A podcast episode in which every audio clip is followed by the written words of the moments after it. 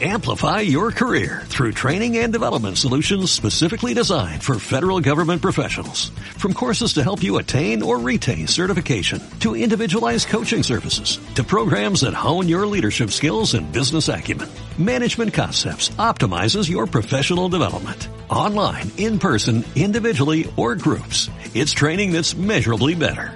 Learn more at managementconcepts.com. That's managementconcepts.com.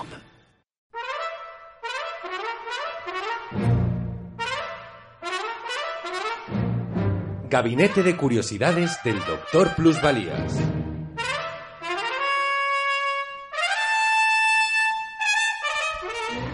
Histórica.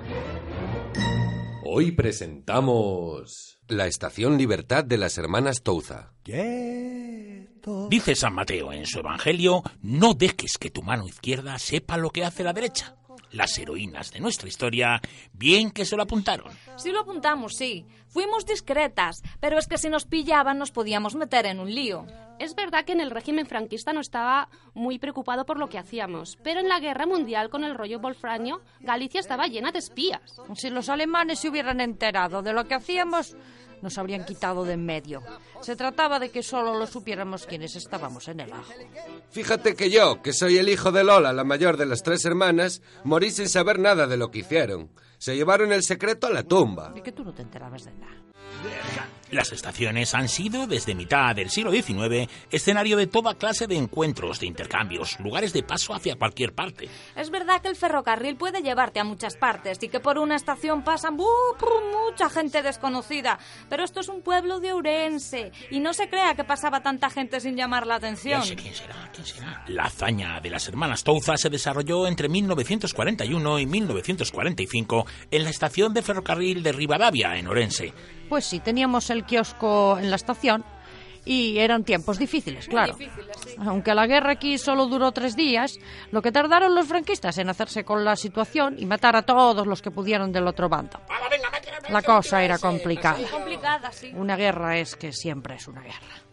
Aún no nos hemos presentado. Somos Lola, Amparo y Julia. Hola, hola. Y además del kiosco de la estación, llevábamos un casino junto al ayuntamiento. Vivíamos allí. Lola era la mayor y la más guapa. Era madre soltera y como tantas otras por entonces. Nosotras, Julia y yo, tampoco nos casamos nunca. A Lola le hicieron un retrato que ilustró una estampa que circuló por el frente para animar a las tropas y todo. Sí, pero de poco me sirvió contentar a esos pajilleros, porque nos metieron en la cárcel por llevar comida a los presos. ¡A la cárcel por llevar comida a los presos! me importaba un pito si eran de los unos o de los otros. Llevaba comida a los presos del ayuntamiento y en la estación dábamos de comer lo mismo a los presos que iban a las cárceles de Vigo o Camposancos, como a los soldados que iban al frente en vagones atestados. La mayoría eran unos críos. Se te rompía el corazón de ver a los unos y a los otros. Cerca de Lola Touza nadie podía pasar hambre. Era la persona más generosa que vi jamás. Era capaz de vender cualquier cosa para ayudar a los demás. Esto? Te lo vendo. Pero ya había terminado la guerra cuando empezó la historia que nos ocupa. Las hermanas estaban en libertad y como buena parte de sus vecinos completaban sus subsistencias con el contrabando con el vecino Portugal a través del río Miño. Debajo del kiosco teníamos una habitación secreta y allí guardábamos todo lo que teníamos de contrabando, que sobre todo era café sical. Qué rico el café sical. En aquellos tiempos el café era un objeto de lujo. Solo había el de Portugal. En el zulo del kiosco teníamos el nuestro. También teníamos el de algunos vecinos. guardas el café? ¿Me guardas el café?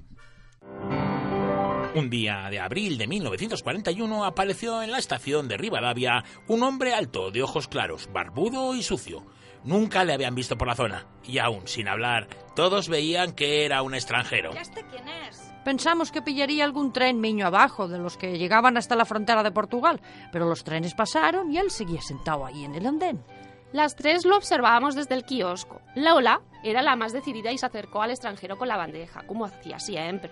Pero, hombre, ¿qué haces aquí solo? ¿Intentas pasar a Portugal?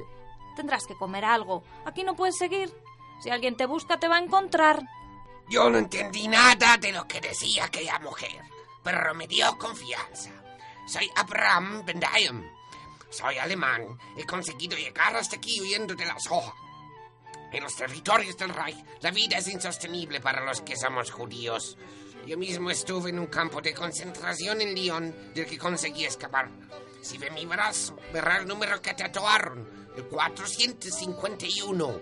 Lola Touza no entendió ni una sola palabra, pero lo refugió en su casa y le dio de comer. Muchas gracias. Tenía que ir a Portugal, pero no podía pasar la frontera en tren ni por carretera. Allí había agentes alemanes. Esperen, a ver, documentación. Ay, era judío. Y eso era de las peores cosas que podía ser en la Alemania del Hitler este. Lola pensó en cómo ayudar a escopar al judío. Y se acordó de sus vecinos, Francisco y Ramón Estevez, padre e hijo, que solían salir a pescar al niño por la noche. Estábamos descargando un vagón de ladrillos y Lola nos preguntó que cuándo íbamos a pescar. ¿Cuándo vais a pescar? Necesito que ayudéis a pasar la frontera a un pobre hombre. Lo lleváis hasta Fieira, lo dejáis en el Miño y que cruce nadando. ¿Y sabrá nadar? Vinieron dos hombres, me dieron una caña de pescar y me dijeron que no hablara. Si me abría la boca podría hacerme pasar por uno de ellos. Me despedí de las mujeres que, que me dieron un poquito de comida para la travesía y nos pusimos a andar. Caminamos 40 kilómetros a buena marcha. Mi padre se quedó atrás. Ay, yo me quedo atrás, que va a ir muy rápido. Llegamos a Frieira, una aldea que hacía frontera con Portugal. El alemán me preguntó si me importaba si se desnudaba. Pues yo también desnude. Que no era una proposición indecente, que era para ponerme la ropa en la cabeza e intentar que no se mojara, por favor. Te recordaré toda la vida, amigo, gracias. Se metió en el río y a nada cruzó la frontera, como un contrabandista. No lo volví a ver nunca. Buena señal. Espero que llegara a América, pobre gente. La huida de Abraham Bendayem no fue un caso aislado en Rivadavia. Lola contactó, no sabemos cómo, con una red de evasión que pasaría por el kiosco de las hermanas Touza en la estación de Rivadavia, una estación que en clave recibiría el nombre de Estación Libertad. ¿Y desde la estación Libertad, por favor? A ciencia cierta no sé cuántos judíos huyeron por aquí. Calculo que unos 500. Lola contactaba en el tren y le decían cuándo vendría la próxima expedición. Todo era muy secreto, nadie quería saber nada de nada. Se trataba solamente de ayudar a aquella pobre gente. Aún no lo sabíamos, pero lo que les esperaba a aquella gente en Europa era una muerte segura. Salir por la chimenea de los hornos crematorios.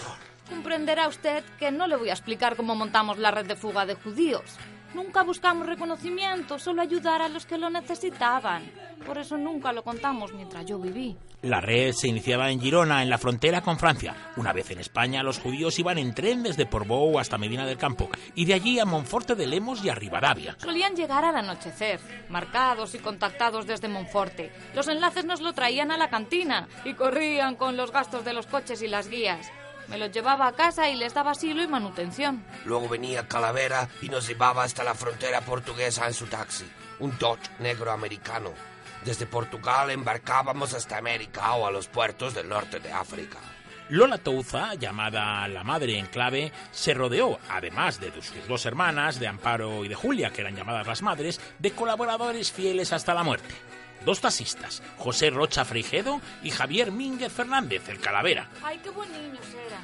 Un tonelero, Ricardo Pérez Parada, el evangelista que hablaba inglés y polaco, idiomas que había aprendido siendo emigrante en Nueva York, y el barquero Ramón Estevez. Eh, pero yo era quien decía por dónde pasaban cada vez los judíos. Estábamos fogueando con el contrabando de café. Esto es el Miño. Unos salían por senderos, otros por carreteras de tercera y otros pues cruzando el Miño. Según fueran a hacer, llamaba a los taxistas o al barquero. Cuando terminó la guerra nos olvidamos del tema. Volvimos a nuestra vida normal. Además dejamos el casino y nos quedamos solo con la cantina. ¿Y nunca tuvieron ganas de contarle a alguien, o mejor, a todo el mundo sobre su red de fuga? Pues ganas, ganas, ¿para qué? Ya le he dicho que nosotros ayudábamos a esos pobres diablos porque nos necesitaban. Necesitamos que nos ayudéis a salir. ¿Qué íbamos a sacar con contarlo? Reconocimiento. Ya le dije que no queríamos reconocimiento. Simplemente ayudamos a seres humanos a que siguieran siéndolo. Lola murió en 1966 y se llevó el secreto a la tumba. La historia la descubrió uno de los evadidos, Isaac Reifman, que llegó a Nueva York en 1943. Reifman conoció a Mancio Vázquez, un emigrante gallego que volvía a Galicia por vacaciones y le rogó que preguntara por las hermanas Touza. La historia llegó al librero de Monforte, Antón Paquiño, que consiguió contactar con Amparo y Julia. Las hermanas me contaron su historia y yo la escribí.